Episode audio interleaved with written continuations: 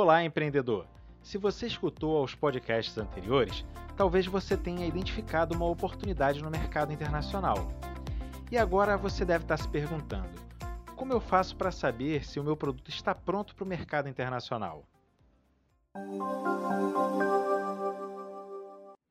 Bom, no último podcast você aprendeu que precisa primeiro definir para qual mercado você pretende exportar.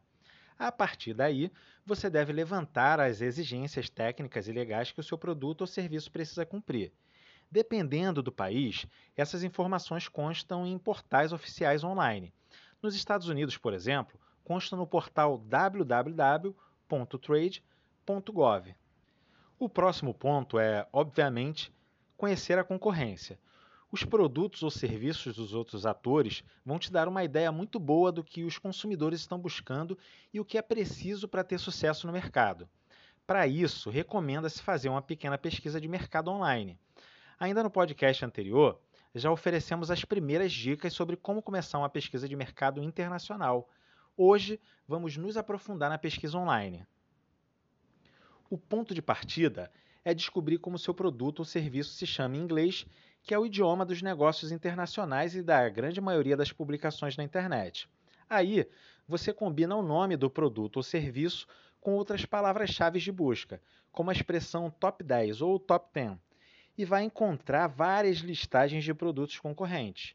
Exemplo prático: seu produto é um shampoo que ajuda a deixar o cabelo mais liso. Ele é chamado em inglês de antifreeze. Então a busca a ser digitada é top 10 shampoo antifreeze.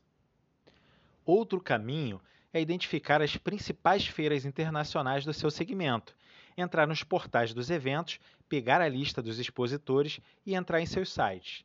Agora, o melhor feedback seria diretamente de um comprador internacional, o que não é tão fácil. O melhor caminho para conseguir isso é participar de feiras e rodadas de negócios internacionais, a maioria das quais agora está sendo realizada de forma online. Aprenda com o Sebrae Rio a se preparar para isso.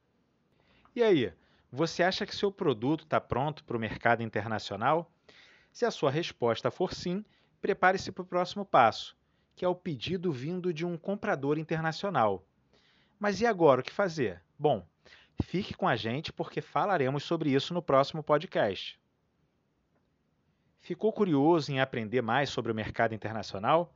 O Sebrae Rio te ajuda na internacionalização da sua empresa os nossos orientadores de negócios estão disponíveis para orientar você. Envie um e-mail para a gente no comexrio.rj.sebrae.com.br. Repetindo, é comexrio.rj.sebrae.com.br. Ou mande uma mensagem para o número 21 96576 7825 e fale agora mesmo com eles.